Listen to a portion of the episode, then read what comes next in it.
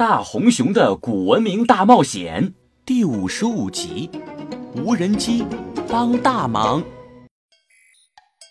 一听千岁还随身带着无人机，迪迦立刻兴奋了。啊，你还有无人机呀？咋不早点拿出来？你迪迦不是万能的吗？哪轮得着无人机发挥作用呢？不不不，我的意思是，你咋不早点拿出来给我自拍啊？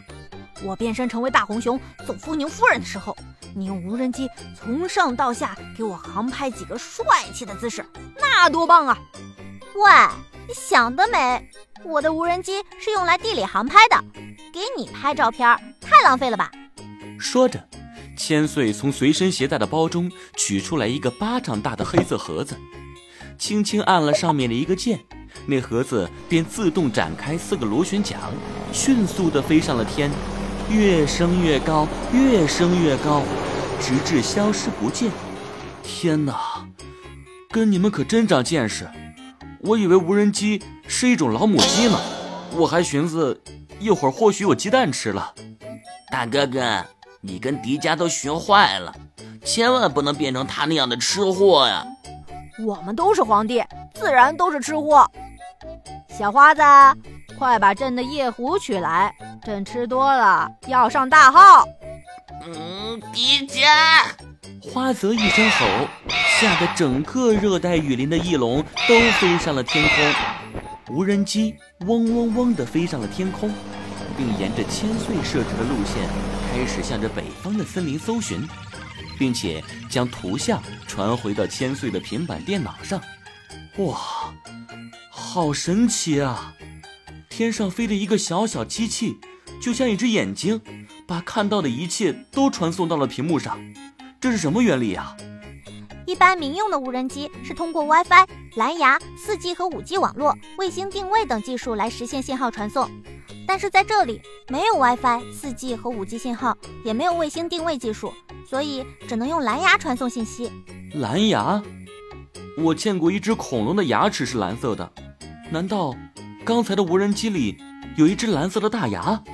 嘿嘿，大哥哥，蓝牙不是蓝色的牙，而是一种科学技术。那个英文单词是 Bluetooth，因为 blue 是蓝色，tooth 是牙齿的意思，所以 Bluetooth 翻译过来就是蓝牙。哟，花泽，你知道的还挺多的嘛，够洋气，还会讲英语呢。一般一般，世界第三，第一迪迦。第二千岁，嗯，你果然是第三啊！你可真会给你自己贴金。你们俩可真幼稚。我们还是让小茶来解读一下蓝牙真正的来历吧。主人，小茶一直在等待主人的召唤呢。蓝牙一词取自于一千多年前的丹麦国王哈拉尔。这位统一了挪威与丹麦的国王，传说特别喜欢吃蓝莓。吃到牙齿都变成了蓝色，因而当时的欧洲人民称这位王国的牙齿为蓝牙。Bluetooth。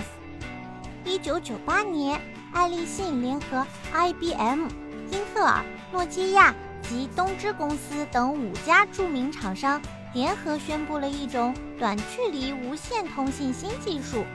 由于这几家大公司的合作同那段有关于统一挪威与丹麦的蓝牙王哈拉尔王国的经历类似，所以这项新技术便以蓝牙命名。迪迦从水塘里拔下一朵莲蓬，吃了几颗莲子。